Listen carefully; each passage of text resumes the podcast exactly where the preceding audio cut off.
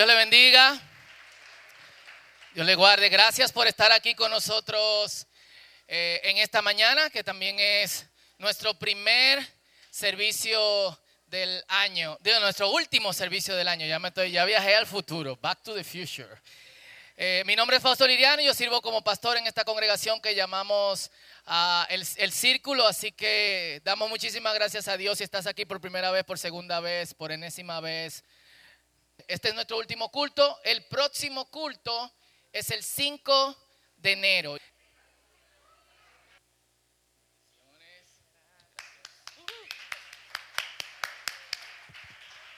Amén. Y bueno, nos preparamos para recibir el mensaje de la palabra del Señor y invitamos a nuestro hermano JJ que compartirá la palabra. Un aplauso fuerte para nosotros en esta mañana.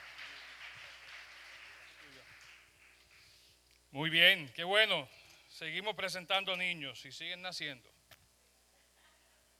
Y hay más en camino, habrá sorpresas.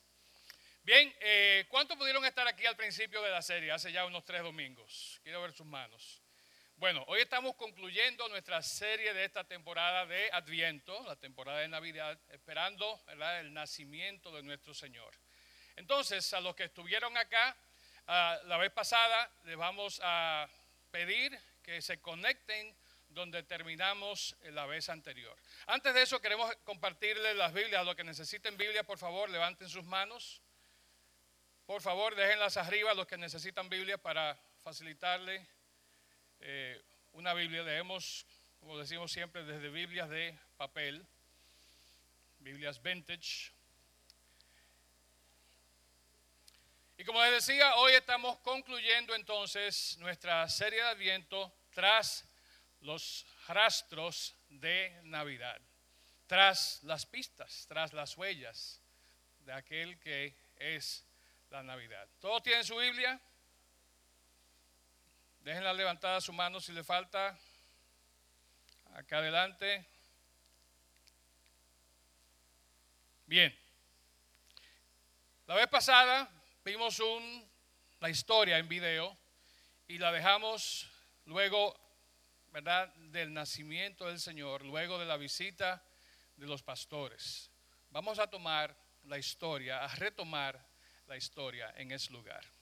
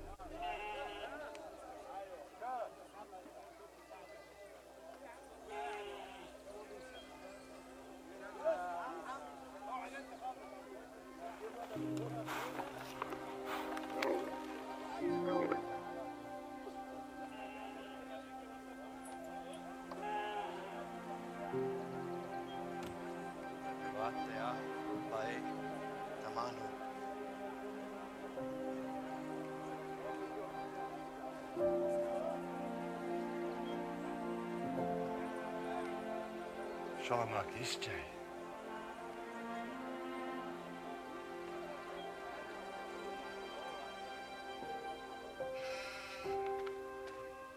مريم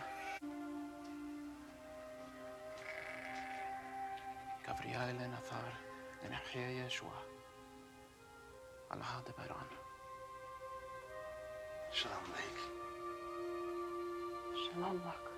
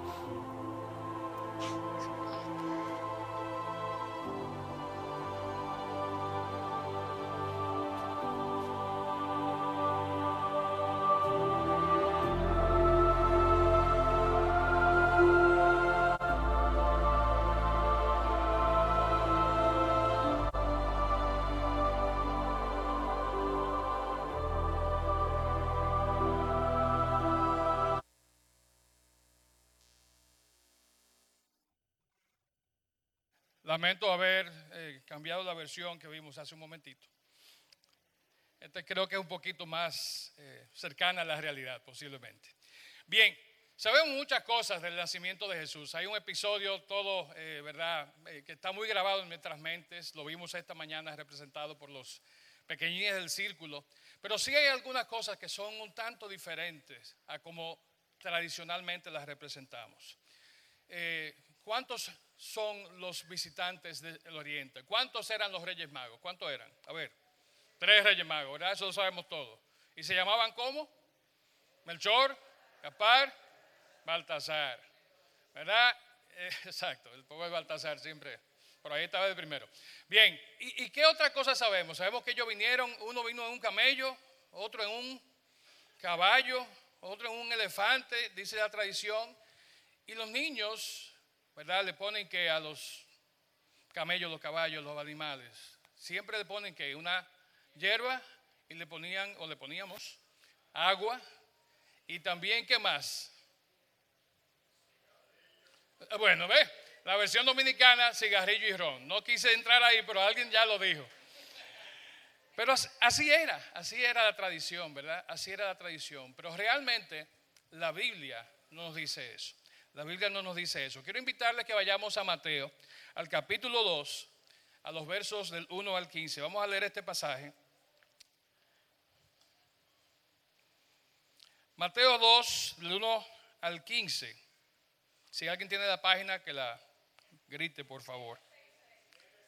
766, para aquellos que necesitan un poquito de ayuda. Dice así Mateo 2, 1 al 15. Jesús, Jesús nació en Belén de Judea durante el reinado de Herodes.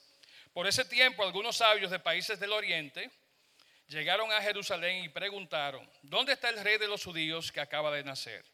Vimos su estrella mientras salía y hemos venido a adorarlo. Cuando el rey Herodes oyó eso, se perturbó profundamente, igual que todos en Jerusalén. Mandó a llamar a los principales sacerdotes y maestros de la ley religiosa y les preguntó, ¿dónde se supone que nacería el Mesías? En Belén de Judea, le dijeron, porque eso es lo- que escribió el profeta. Y tú, oh Belén, en la tierra de Judá, no eres la menor entre las ciudades reinantes de Judá, porque de ti saldrá un gobernante que será el pastor de mi pueblo Israel. Luego Herodes convocó a los sabios a una reunión privada y por medio de ellos se enteró del momento en el que había aparecido la estrella por primera vez. Entonces le dijo, vayan a Belén y busquen al niño con esmero. Cuando lo encuentren, vuelvan y díganme dónde está para que yo vaya también y lo adore. Después de esa reunión, los sabios siguieron su camino y la estrella que habían visto en el oriente los guió hasta Belén. Iba delante de ellos y se detuvo sobre el lugar donde estaba el niño. Cuando vieron la estrella, se llenaron de alegría. Entraron en la casa y vieron al niño con su madre, María, y se inclinaron y lo adoraron. Luego abrieron sus cofres de tesoro y le dieron regalos de oro, incienso y mirra. Cuando llegó el momento de irse, volvieron a su tierra por otro camino, ya que Dios les advirtió en un sueño que no regresaran a Herodes. Después que los sabios se fueron, un ángel del Señor se le apareció a José en un sueño. Levántate, huye a Egipto con el niño y su madre, dijo el ángel. Quédate allí hasta que yo te diga que regreses, porque Herodes buscará al niño para matarlo. Esa, esa noche José salió para Egipto con el niño y con María su madre. Y se quedaron allí hasta la muerte de Herodes. Así se cumplió lo que el Señor había dicho por medio del profeta, de Egipto llamé a mi hijo. Bien, luego del nacimiento entonces de Jesús, eh, sabemos que ellos quedaron, ¿verdad? La familia quedó eh, en, Belén por un tiempo. De hecho, había todo un ritual judío que tenían que cumplir. Había que circuncidar al niño, había que hacer una serie de cosas, había que presentarlo en el templo. Y pasó un tiempo, pasaron varios meses de ellos permanecer en Belén. Algunos historiadores, algunos eh, sabios dicen que pasaron varios meses, casi un año, algunos dicen que hasta más de, un año. No sabemos a ciencia cierta qué tiempo fue. Y el mismo Herodes, que tampoco lo sabía, mandó, precisamente a, matar a niños que tenían de dos años hacia abajo. Entonces se especula eso por ahí. Ahora bien, también el Señor con su nacimiento vino a cumplir eh, las profecías y también vino a cumplir promesas que habían sido hechas a personas como Simeón y como Ana que vivían ahí en el mismo Belén. Entonces, su nacimiento realmente es el episodio principal de todo este relato. Sin embargo, en un segundo lugar muy cercano está eh, la llegada de los sabios del Oriente. Y como hemos visto, y ya ustedes lo saben, aquí un spoiler, el que no lo sepa, se lo estoy diciendo, si no quieren saber la verdad, tápense los oídos y los ojos. Sí, ¿verdad? voy a quitar de su sueño de, niñez. Pero lo primero es que no eran tres. No eran tres. Entonces, lo que pensaba que eran tres, no eran tres. Vimos ahorita tres, ahí vimos tres, pero no eran tres. Algunos especulan que eran quizás hasta doce. Lo segundo es que sus nombres, lamentablemente, no eran ni Melchor, ni Gaspar, ni Baltasar. ¿verdad? Han caído muchos reyes de Pentaleo. Lo otro es muy interesante que no había uno necesariamente blanco, rubio, ni otro moreno, ni otro, ni otro indiecito, ¿verdad? Cuando se conformó la historia, dijeron, oye, aunque Benetton lo hace muchos años más adelante, vamos a darle nosotros primero. Y representaron las distintas razas, ¿verdad? Para que no hubiera discordia. Y lo último es que ellos no andaban necesariamente ni en camellos, ni en caballos, ni en elefantes, como muchas veces se, entiende. Por lo menos los que han visto el desfile dominicano, una vez lo hicieron con camello, pero después parece que el camello se murió, en el zoológico no lo querían prestar, lo hacen con caballo. El punto es, posiblemente fue camellos, ¿no? El punto es que estamos acostumbrados a una historia que nos llena de mucha, de mucha tradición, de muchas distracciones y nos roba la esencia de lo que es el mensaje de esa visita de esos sabios de Oriente. Posiblemente sí eran magos, y eso no se pone en duda. De hecho, la palabra que se usa y se traduce, ¿verdad? Eh, eh, tiene su origen en el, griego y en el latín, el magoi o, y, magai o magi, y eso en singular significa sacerdote, ¿verdad? Alguien que conocía ¿verdad? sobre religión, de hecho en la, eh, religión zoroástrica, ese era el nombre que se daba, magus. ¿Verdad? Era personas que conocían, que sabían de astronomía, que sabían de, todas las cosas eh, de sabiduría que tenían que saber en ese tiempo. Entonces, muy posible sí eran en ese sentido magos, no magos como Tommy Show u otros que conocemos por ahí, ¿verdad? Pero eran magos, eran personas sabias, eran personas que tenían conocimientos. Y como vimos en Mateo 2.2, eran personas que sí venían de Oriente. Muy posiblemente, aunque hay varias rutas que se presupone que ellos pudieron eh, atravesar, pero se entiende que principalmente ellos vinieron eh, o de Arabia, en el sur, ¿verdad? Ahí donde está hoy Arabia Saudita, Yemen, Oman, eh, o también de lo que es hoy Irán y de lo que es hoy Irak, de Persia o de Babilonia.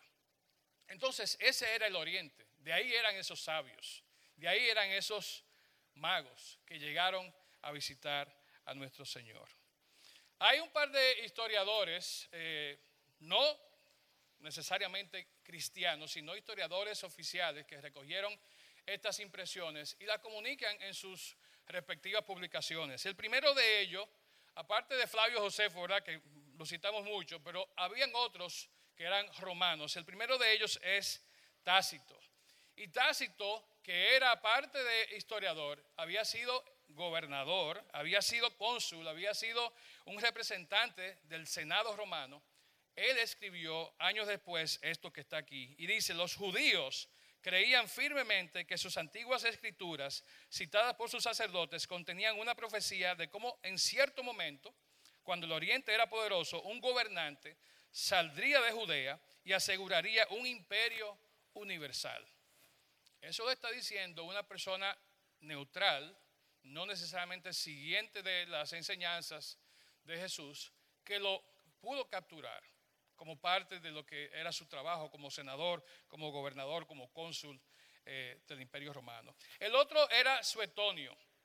Y Suetonio dijo lo siguiente, una creencia antigua y bien establecida se mantuvo en todo Oriente, que uno surgiría de Judea que establecería un gobierno sobre todos los hombres.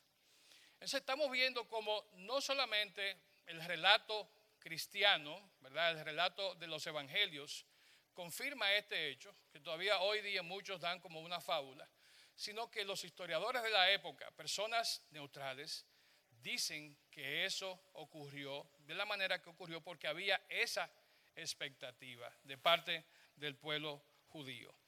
No tan solo eso, los sabios que llegan eran estudiosos también de las profecías judías. Y por ahí conocían ellos y de ahí tomaron ellos la convicción de que esa estrella les estaba guiando a ellos al cumplimiento de las profecías que ellos conocían y que habían estudiado. Así, al Mateo hacernos este relato, queda establecido que estos sabios sí eran personas que, aunque no conocían ni seguían al Dios verdadero, ni la religión verdadera, estaban convencidos de que esas profecías se iban a cumplir. Bien, Mateo 2 eh, sigue hablando de muchas cosas más de lo que leímos hace un momentito, pero sí algo que me llama mucho la atención y quiero compartir brevemente con ustedes ahora es el sentido de prioridad que Mateo da a las cosas que él no comparte.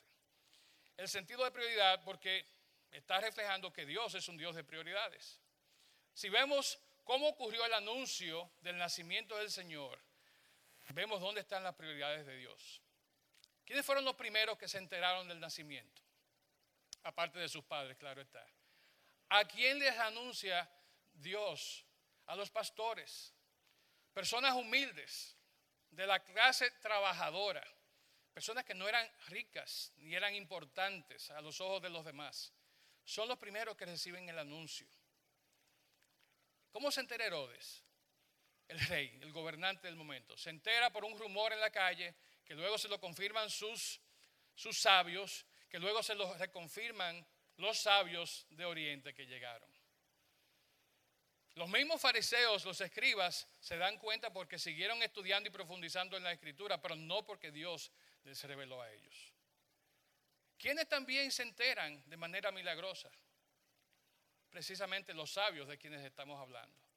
Entonces las prioridades de Dios de cómo anunciar el nacimiento de su hijo, el evento más importante de la historia, están muy bien definidas. Dios es un Dios de prioridades y sabía cómo comunicar a cada cual en su lenguaje y en el momento que él así lo entendía, el evento más importante del nacimiento de nuestro Señor. Lucas 2, 17, 18, perdón, Lucas 2, 8, 11 nos dice así. Esa noche había unos pastores en los campos cercanos que estaban cuidando sus rebaños de ovejas. De repente apareció entre ellos un ángel del Señor, el resplandor de la gloria del Señor los rodeó. Los pastores estaban aterrados, pero el ángel los tranquilizó. No tengan miedo, traigo buenas noticias que darán alegría a toda la gente. Y esas buenas noticias son dichas a quién? A los que luego iban a poder pasar a anunciarlas, anunciarlas. ¿Verdad? El Salvador ha nacido hoy en Belén, la ciudad de David. Entonces, claramente Dios tiene un plan y Dios toma su tiempo y lo hace a su manera, pero Él comunica su mensaje cuando Él tiene que comunicarlo. Como siempre decimos, si estás aquí en esta mañana y estás viendo y gozando y disfrutando de todo lo que estamos haciendo y ahora estás escuchando este mensaje, es porque Dios quería reconfirmarlo o quería anunciártelo de nuevo a ti de manera particular. Dios trabaja con los corazones, Dios nos habla de una manera muy directa. Dice Lucas también eh, más adelante en el pasaje 2, 17 al 18, después de verlo, ¿qué hicieron los pastores? Los pastores contaron a todos lo que había sucedido y lo que el ángel les había dicho acerca del niño. Entonces, no solamente Dios tenía prioridades, sino que imprimió ese sentido de urgencia, imprimió esa prioridad a aquellos a quienes Él había hecho el anuncio. Y me fascina cuando hablamos de prioridades, ¿verdad? Yo me he criado, ¿verdad?, en el mundo empresarial y luego en otras áreas. Y siempre hay una lista de prioridades, de cosas importantes que queremos hacer, ¿verdad? ¿Cuántos de aquí nos llevan un listado de prioridades? ¿verdad? Todos tenemos. Algunos dicen que son cinco, algunos dicen que son tres, algunos dicen que son diez. Pero dicen, comienza ya tu lista de prioridades y ve tachándola y ve modificando y ponle fecha y ponle media y ya te mete, ya te todo lo que vas a hacer para que llegue a alcanzar tus prioridades. Y eso es más cierto que nunca en esta época que estamos viviendo y es más cierto que nunca con la generación que está de moda, la generación de los millennials. Si usted está aquí y nació entre el 1980 y el año 2000, levante su mano y diga orgullosamente, yo soy millennial. No hay como mucho orgullo en eso. Los baby boomers y la generación X que estamos aquí como que... ¿Y? Pero fíjense, los millennials, señores, tienen sus metas muy claras. Los millennials están muy definidos, ¿no? Eh, y vamos a hablar de eso un momentico. Pero fíjense, hay una definición de prioridad que quiero compartirles, ¿verdad? El concepto de prioridad hasta hace 100 años no era singular, no habían prioridades. La palabra y el concepto solo existía en el sentido singular. ¿Verdad? La definición de la Real Academia Española, ¿verdad? anteriormente la Academia Española de la Lengua, dice, prioridad es anterioridad de algo respecto de otra cosa en tiempo o en orden, anterioridad o precedencia de algo con respecto de otra cosa que procede de ello. Los españoles denle a ellos para hacer las definiciones confusas. Pero prioridad es una cosa, no son varias cosas. La prioridad es una cosa. No hay prioridades, las hay ahora, claro, pero la prioridad real es solamente una cosa. Interesante que una de las acepciones que hace el, diccionario de la lengua española es en el sentido religioso, como lo ponen ellos, y es cuando dice prioridad de aquellas personas de la Trinidad que son principio de otra u otras que de ellas proceden, como el Padre, ¿verdad? Dios Padre, que es el principio o la esencia del verbo, y ambos entonces son el principio del Espíritu Santo. Entonces está claramente capturado y definido por el órgano oficial de la lengua española que prioridad es una. Y cuando venimos a hablar de Dios, la prioridad sigue siendo una. Y no sé si para ti, pero sí lo es para mí, cada vez que voy aprendiendo y creciendo y caminando, esa prioridad va estrechándose y enfocándose más hacia lo que es la prioridad. Decía hace un rato que los millennials están muy claros con sus definiciones y sus prioridades, ¿verdad? Y esta es la meta clara de los millennials. Miren qué interesante. El objetivo para el 2020, tener casa propia. Buena prioridad, buen objetivo. El único problema que hay es que los viejos no se quieren salir de la casa. De mi casa que yo heredé, ¿verdad? Que yo necesito porque esa es mi, mi, mi casa, mi propiedad. Tenemos varios hijos millennials y los tres se están compitiendo. Yo creo que no tanto, pero por ahí va el asunto. Y de hecho, si, si el pesebre fuera hoy, hubiera sido totalmente diferente, ¿verdad? Hubiera sido un pesebre, pesebre millennial, ya son cosas diferentes. Pero volviendo al tema, la prioridad en nuestra vida, ¿cuál es? Tomen tres segundos en silencio, piensen, ¿cuál es tu prioridad hoy? ¿Qué es esa cosa a la que tú estás dedicando más tiempo? ¿En qué inviertes tus energías? ¿En qué inviertes todo lo que tienes y lo que eres? Dice la palabra que donde está nuestro tesoro, ¿qué está allí también? Nuestro corazón. ¿En qué estamos pasando el tiempo hoy? ¿En qué estamos invirtiendo el tiempo hoy? Hoy hay mucho que nuestra prioridad es qué se va a comer, ¿verdad? O dónde se va a celebrar la Nochebuena. Y quiero invitarnos a que pensemos un poquito diferente. Quiero que invitarnos, invitarnos a que pensemos un poco diferente. Fíjense lo que hacen los pastores. Volvemos allá con ellos. Cuando los ángeles regresan al cielo, los pastores se dicen unos a otros, vayamos a Belén. Ellos no se pusieron a decir, bueno, ¿y qué tú crees de eso? Yo no sé, para mí que eran como extraterrestres. No, pues yo creo que, mira, ese jengibre que tú brindaste tenía algo. No hubo, no hubo duda. Ellos, los ángeles se van y ellos inmediatamente dicen, vayamos a Belén, vamos a ver qué ha sucedido y que el Señor nos anunció. Y dice la Biblia aquí, versículo 28, fueron de prisa a la aldea. Ellos le dieron prioridad al mensaje de Dios. Ellos no lo pensaron, ellos le dijeron, bien, ¿tú crees que fue Dios que habló? Y muchas veces Dios no está hablando a nuestra vida, ¿verdad? No tan despampanantemente con ángeles y con coros celestiales, sino de manera a veces muy callada.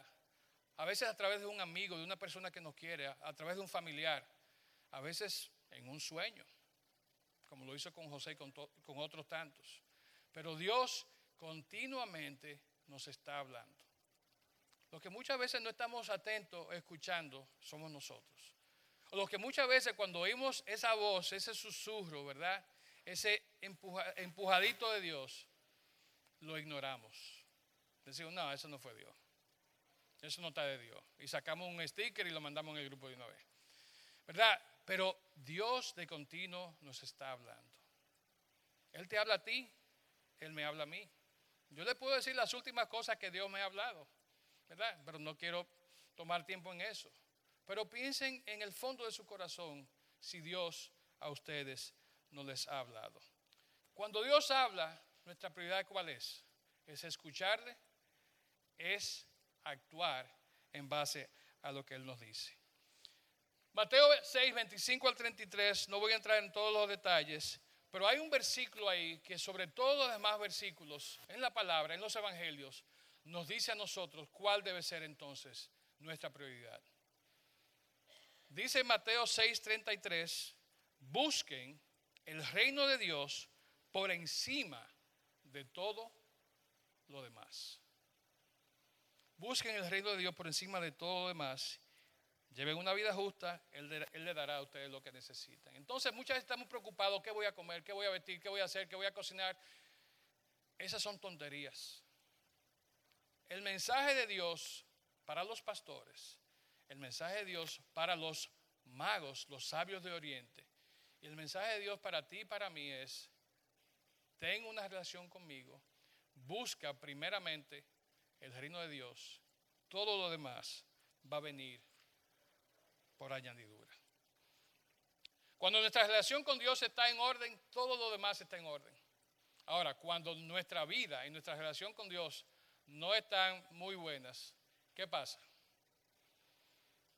De todo lo que nos podemos imaginar. y piensen en sus vidas. No estoy diciendo que Dios está acechándonos para, ah, tú no estás buena conmigo, te va fuego, te va, te va un fuerte, te va castigo. Dios no obra así. Sin embargo, cuando no estamos a una con Dios, nuestras vidas las estamos manejando nosotros. Y ya ustedes saben lo que pasa cuando nosotros muchas veces nos hacemos cargo de nuestro propio destino, por así decirlo. Eh, hay, un momento, y quiero ya ir concluyendo con esto, donde Jesús está 30 años después de estos eventos que estamos viendo del nacimiento, está de nuevo en el centro de toda la atención. En este momento no eran pastores, no eran sabios de Oriente, eran fariseos, eran saduceos, eran personas que querían ponerle trampas, ¿verdad? Trabas a Jesús y a su mensaje. Y hay un pasaje muy interesante en los capítulos 21 y 22 eh, de, Mateo, donde el Señor, después de llegar y tener el, momento con sus discípulos en el aposento alto, justo antes de que vayan ya a llevarle preso, Él tiene un intercambio con los fariseos, con los saduceos. Y llega un momento en que hay un intercambio final con los fariseos que buscaban, como dicen varias partes de la Biblia, cómo tirarle un gancho, cómo picharle para que el Señor, que ya había evitado ¿verdad? Eh, caer en gancho, cayera en un gancho. Y ese pasaje está en Mateo 22, 34 al 38. Lo voy a leer porque es importante. Dice, en cuanto los fariseos oyeron que había silenciado a los saduceos con con su respuesta, se juntaron para interrogarlo nuevamente. Uno de ellos, experto en la ley religiosa, intentó tenderle una trampa con la siguiente pregunta. Maestro, ¿cuál es el mandamiento más importante en la ley de Moisés? Jesús contestó, ama al Señor tu Dios con todo tu corazón, con toda tu alma y con toda tu mente. Este es el primer mandamiento y es el más importante. Jesús no lo pensó, Jesús no vaciló, eso estaba en su ADN, ¿verdad? Fue una respuesta en el momento. Él estaba claro en cuál era su prioridad como hijo de Dios. Y estaba claro cuál debía ser la prioridad de cada uno de ellos que le estaban preguntando.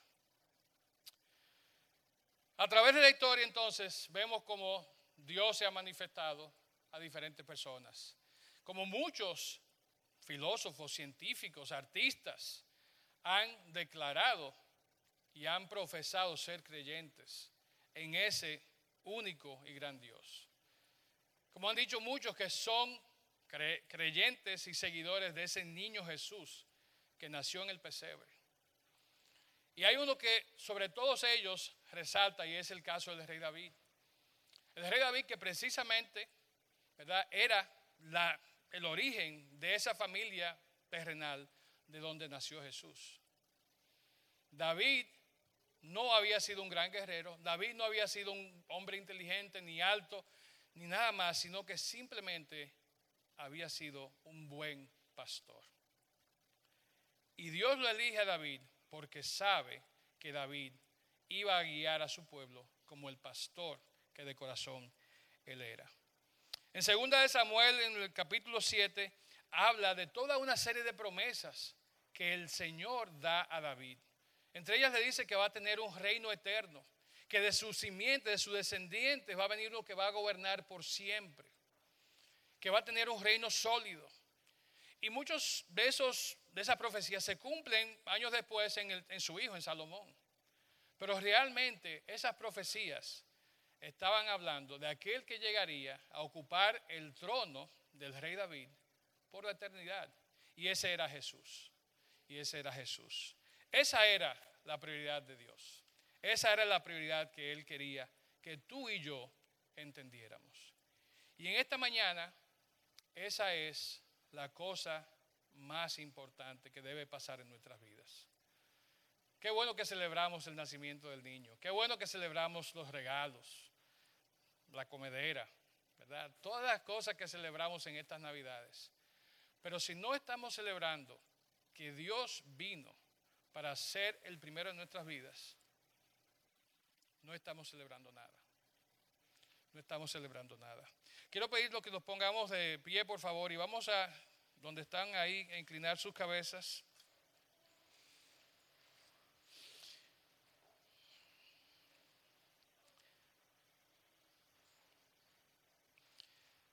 Y como decía, esta historia es una historia tan bonita, ¿verdad? Tan tierna. El niñito en los brazos de su madre, ahí en el pesebre.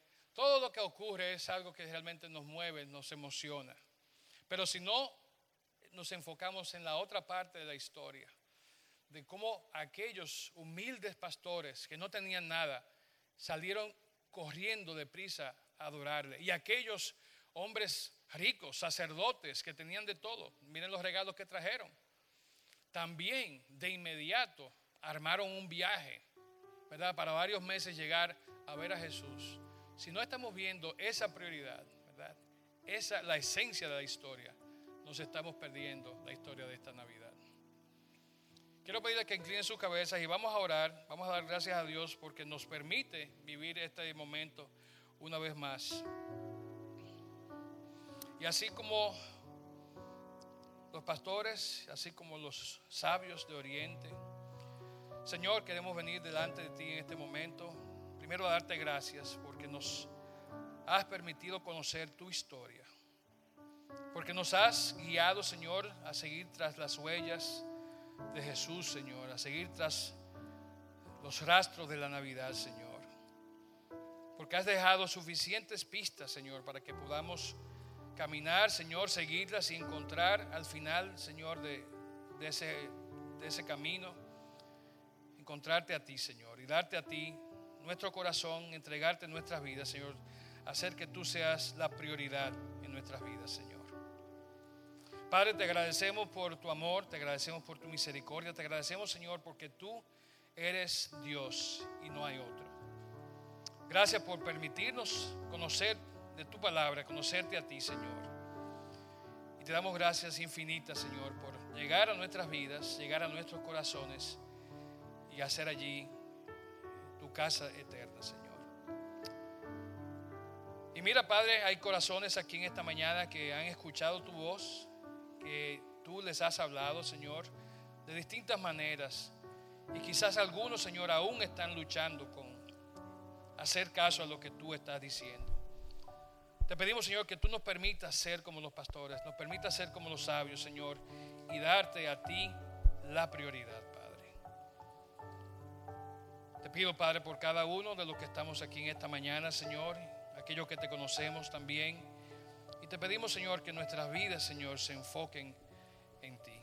Se enfoquen, Señor, en el propósito real de lo que es este tiempo de Navidad que celebramos. Si estás aquí en esta mañana, quiero invitarte a que ahí donde estás, Señor, estás, le des al Señor la prioridad. Ahí donde estás, escuches la voz de Dios. Quizás te ha estado hablando por un tiempo quizás lo ha estado ignorando. Escucha su voz y actúa en consecuencia. Él te está invitando hoy, Él te está invitando, Él quiere que tú te unas a Él y que le des a Él la prioridad en tu vida. Padre, gracias una vez más por tu palabra, Señor, y por esta historia que hemos visto. Bendícenos, Señor. Pedimos esto en el nombre de Jesús, tu Hijo amado.